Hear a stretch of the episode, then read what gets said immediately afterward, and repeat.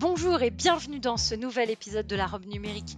Je suis Oriana Labruyère et chaque semaine, je reçois un acteur du numérique, français ou européen, pour parler des enjeux de ce secteur bouillonnant, vous faire découvrir des solutions tech et innovantes.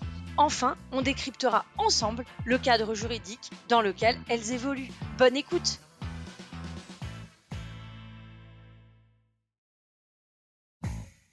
Bonjour à tous et bienvenue dans la robe numérique. Je suis Oriana Labruyère et chaque semaine, avec mon invité, nous vous présentons une solution technologique répondant aux enjeux juridiques modernes. Vous êtes avocat vous avez du mal à faire payer vos clients. Enfin, ils payent, mais ils mettent toujours des semaines, et ce par chèque, par virement, c'est vraiment pas pratique. Vous souhaiteriez simplement qu'ils payent au travers d'un lien, par carte bancaire ou par Apple Pay? Je vous propose d'écouter le podcast d'aujourd'hui qui est dédié à une solution de paiement. À la fin, je vous inviterai également à aller sur le site de la robe numérique. Sur la page de l'épisode, vous y trouverez un lien promotionnel. Bonne écoute Bonjour, aujourd'hui j'ai le plaisir de recevoir John Banner qui est président de WiderPay. Donc tout d'abord, est-ce que merci beaucoup de venir au micro de la robe numérique. Est-ce que vous pouvez nous expliquer ce qu'est WiderPay Bonjour, WiderPay c'est la solution de paiement des avocats. Donc euh, les avocats utilisent notre outil pour simplifier et accélérer le paiement. On est utilisé par des milliers de cabinets, des collaborateurs jusqu'au Big Five. D'accord. Comment vous avez identifié ce besoin?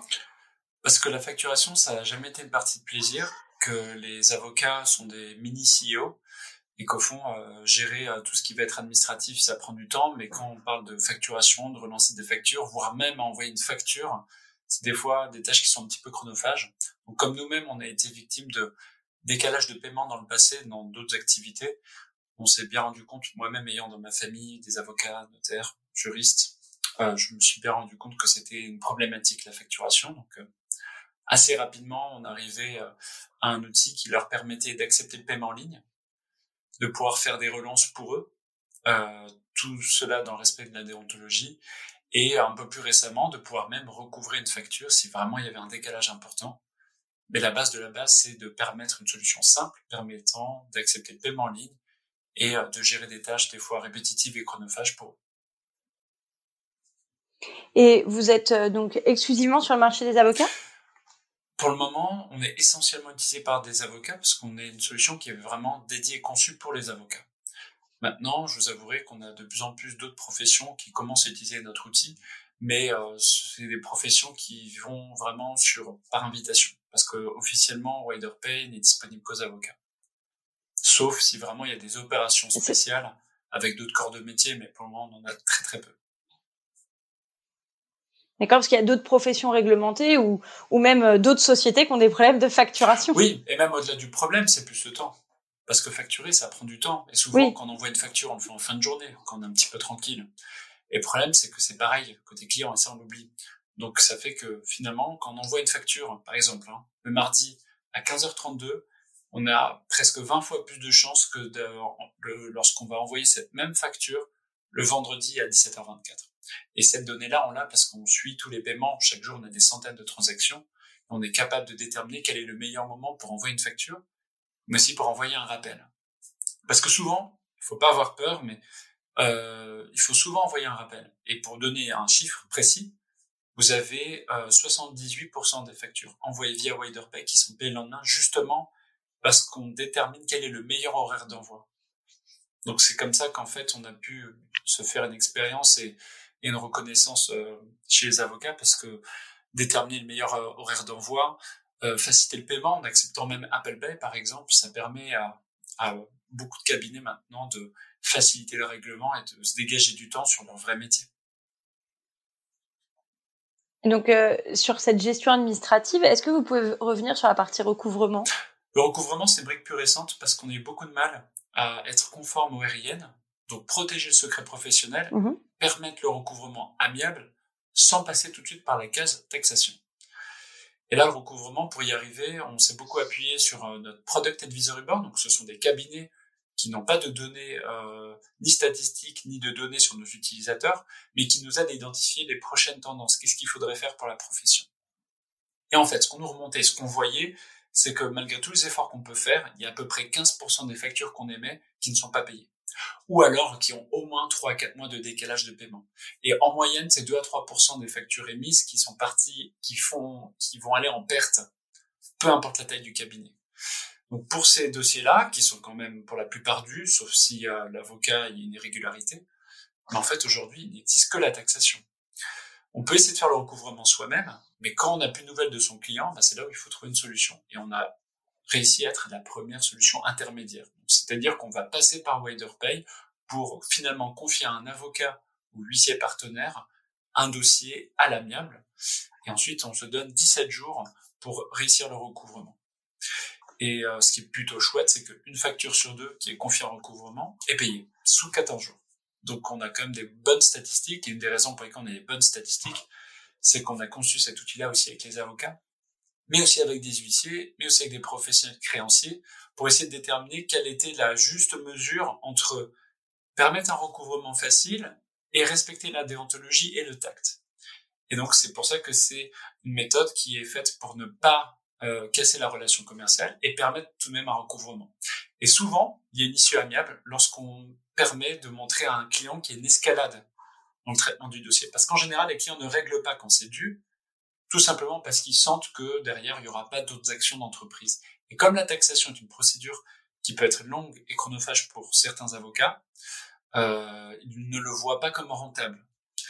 Et comme on sait que certains euh, certains barreaux maintenant, les délais, lorsqu'il y a une contestation que ça va en appel, se sont même allongés jusqu'à un an pour certains, bah, c'est assez décourageant. Donc là, notre but, c'est simplement de permettre une dernière option amiable.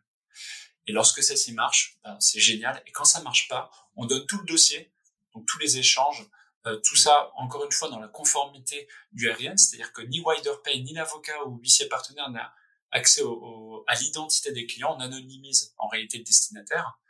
Et comme ça, l'avocat peut lui-même faire sa saisine de taxation, ou alors, dorénavant, dans certains barreaux, il peut aussi passer par nous. C'est-à-dire qu'on permet, via nos avocats partenaires, de confier la, la saisine de taxation, voire même la représentation. Mais ça, c'est un service qui est encore récent, donc pour le moment, c'est pas accessible à tous. Et c'est dans quel barreau du coup? Parce que bah, par exemple, j'imagine que vous avez développé. oui. Bah, par exemple, c'est de Paris, c'était un des premiers sur lesquels on a rendu le service disponible parce que c'était un sur lesquels on avait le plus de demandes.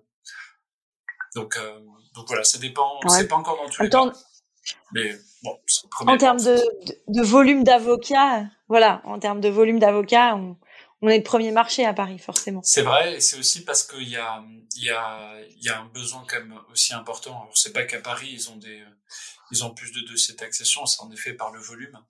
Donc, euh, on a aussi voulu, mm.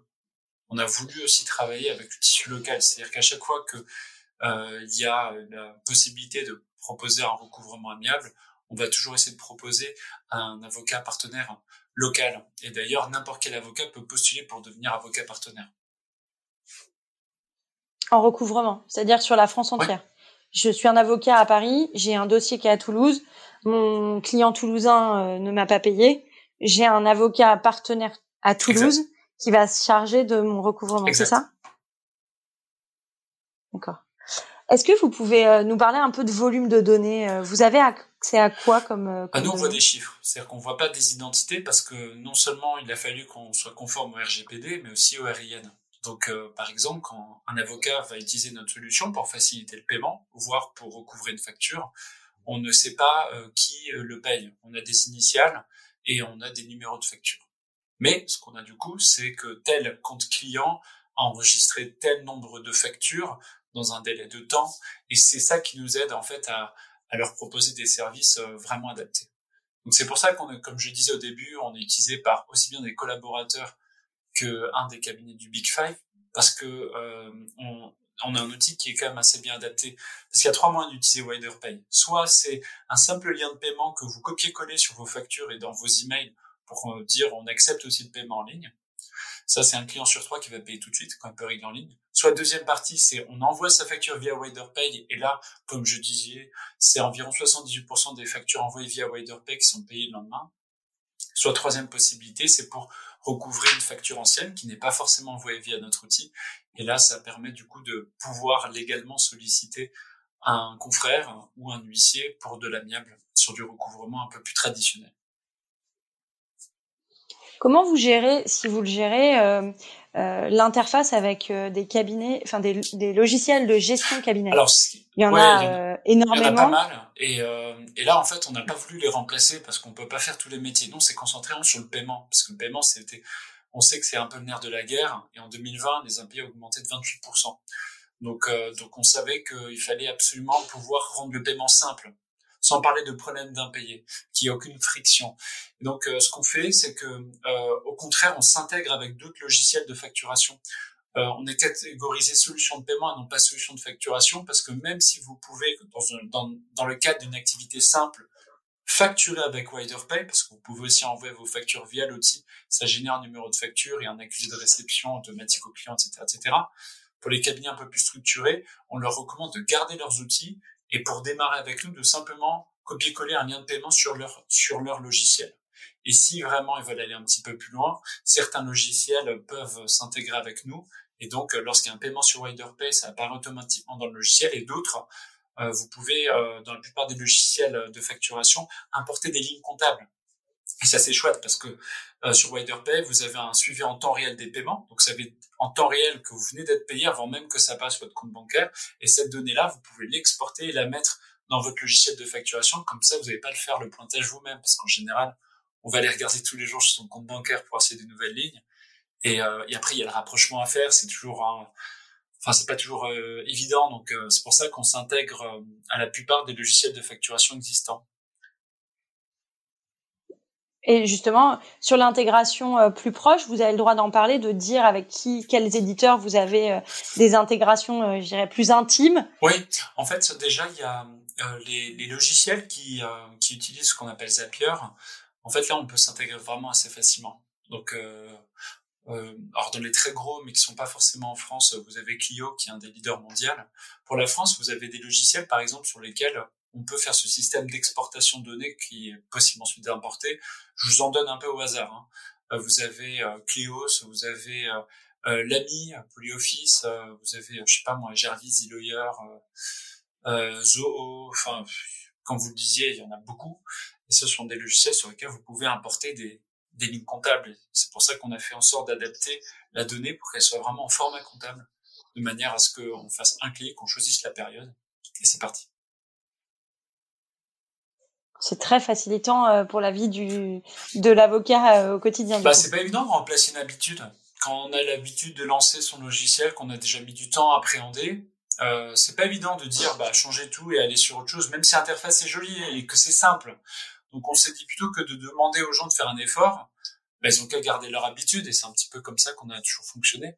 Et d'ailleurs l'interface euh, sur notre outil c'est trois blocs. Hein. Vous avez trois blocs de couleurs qui correspondent à envoyer une facture, recouvrer une facture ou alors obtenir un moyen de paiement, c'est tout. Et quand on s'intègre avec des partenaires, on va avoir tendance à leur proposer d'aller dans la même direction que nous, d'essayer de faire euh, quelque chose de simple, parce que les avocats, c'est pas une question d'être technophile ou pas, c'est juste qu'ils n'ont pas le temps.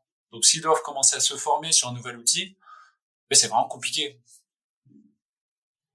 Et alors du coup, ça coûte combien? Alors là où ça va vous surprendre, c'est que pour démarrer, c'est gratuit. Donc déjà, l'inscription est gratuite, il n'y a aucun abonnement obligatoire. Et en fait, euh, on va se rémunérer que si l'outil est utilisé. Donc concrètement, vous avez une personne qui souhaite vous régler 1000 euros et euh, vous avez votre lien de paiement. En fait, vous pouvez lui envoyer votre lien de paiement, par exemple, et lui, quand il va se cliquer dessus, être sur la page de paiement cabinet et payer, c'est que là que le service va coûter quelque chose. Et donc, c'est un système de frais bancaires. Et encore, ça peut être totalement gratuit pour le cabinet si vous décidez que les frais bancaires soient à charge du client. Donc finalement, WaderPay, pour l'utiliser, c'est totalement gratuit. Euh, la seule chose, c'est qu'on a mis en place un système d'abonnement optionnel si vous souhaitez, par exemple, avoir une réduction des frais bancaires ou alors des services un peu plus spécifiques qui peuvent être adaptés à votre pratique. Par exemple, euh, vous avez euh, trois plans. Plan standard gratuit, plan plus et plan pro. Sur le plan plus, vous avez des fonctionnalités comme l'envoi de factures par SMS avec des rappels automatiques par SMS. Sur le plan plus, pro, c'est une réduction des frais bancaires, la possibilité justement de s'interfacer avec des logiciels euh, avec votre logiciel comptable de manière euh, automatique et en temps réel, et ça va être la réduction de frais bancaires. Mais pour commencer, et d'ailleurs c'est ce que je recommande en général, restez dans la version gratuite si et c'est seulement si vous avez vraiment des besoins, vous avez un volume plus important, que ça vaut la peine d'évoluer sur la version payante. Du coup, euh, si moi j'ajoute euh, le lien uniquement sur la facture pour que mon client paye, je vais payer un pourcentage de cette facture euh, pour l'utilisation du service ou c'est un coût fixe? Oui, oui, c'est un, un coût fixe sur la transaction. C'est à partir de 0,78% de frais bancaires. Donc on est, on est, pour vous donner une idée, c'est le tarif le moins cher du marché. C'est-à-dire si vous prenez PayPal ou, ou enfin en gros tous les tous les outils de paiement qui puissent exister, même MangoPay, on est le, on est le moins cher ou, euh, ou à égaliser avec euh, d'autres outils. Parce que c'est pas là-dessus finalement qu'on va vraiment se rémunérer. Là, on se rémunère le plus, c'est euh, sur le recouvrement. Parce que le recouvrement, c'est beaucoup plus complexe. Et donc là, en fait, c'est un système aussi de pourcentage. Donc c'est aussi au succès. Euh, je vous expliquerai comment on respecte le pacte de Cotalitis. Et donc, comme c'est au succès, vous pouvez tenter un recouvrement via avocat ou huissier partenaire, ça marche pas, c'est zéro. Et si ça marche, à ce moment-là, il y a un petit frais de dossier.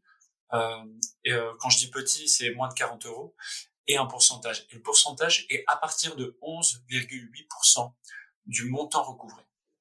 Mais l'intérêt, c'est que vous payez ce tarif-là que si ça fonctionne. Et en général, c'est extrêmement rentable parce que souvent, les factures qui sont confiées, soit ce sont des factures on faisait un peu une croix dessus, soit ce sont des factures qui auraient été très dures à récupérer parce qu'on n'avait pas de nouvelles de son client. Alors que pourtant il est prêt à payer. C'est juste qu'il va avoir une démonstration de prise en charge, pas une démonstration de force. Hein. C'est vraiment une démonstration de on est passé au stade supérieur.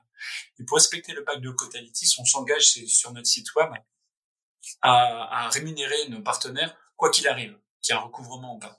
C'est sur le volume qu'on est capable de, et c'est sur notre statistique que je vous ai donnée avant, une facture sur deux recouvrée sous 14 jours, qu'on est capable de respecter cet engagement.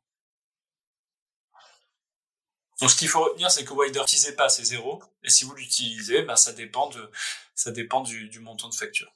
tout simplement. Et nos tarifs sont disponibles publiquement super. sur la page pricing. Ok, c'est super clair. Alors, euh, aujourd'hui, vous êtes installé euh, en France.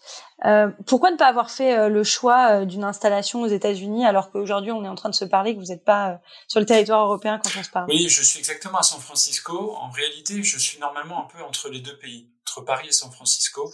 La seule chose, c'est que là, j'y suis un petit peu plus, surtout pour des questions de restriction de, de voyage. Mais grosso modo, on est français, et pourquoi on n'est pas américain Tout simplement parce qu'il y a déjà une ambition personnelle, être une licorne française, à la croisée de Legal Tech et FinTech, qui exporte. C'est quelque chose que j'ai toujours euh, rêvé de faire, et que je donne en tout cas mon maximum pour le devenir. La deuxième raison aussi, c'est que euh, on pense que même s'il euh, y a beaucoup de talents aux États-Unis, il y en a encore plus, voire plus en Europe et en France. Donc on, on essaie vraiment d'exporter notre talent et c'est pour ça qu'on est une société française avant tout. On est même dans le dispositif French Legal Tech. Maintenant, pourquoi je suis à San Francisco? C'est parce que euh, le marché américain, il est à peu près 100 fois plus grand que le marché français. En France, grosso modo, c'est 5 milliards d'euros de factures d'avocats réglées en 2019. Aux États-Unis, on est plus sur les 400, 400, 430 milliards. Donc en fait, il y a une opportunité à être le leader français établi aux États-Unis.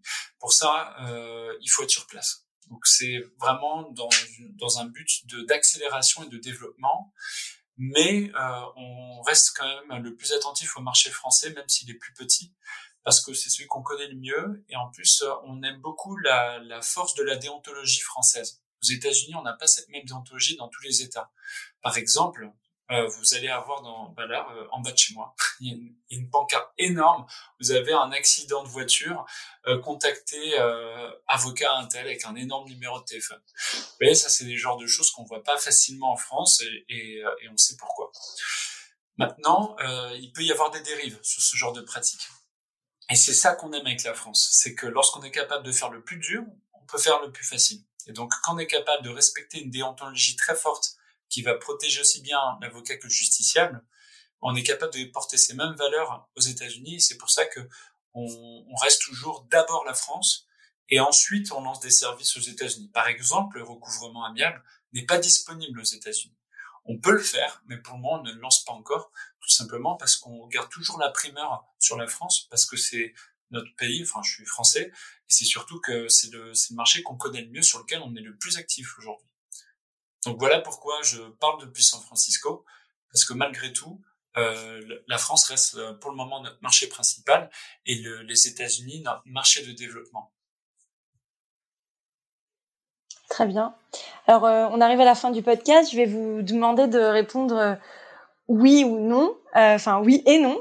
Alors, à quoi vous auriez envie de dire non aujourd'hui?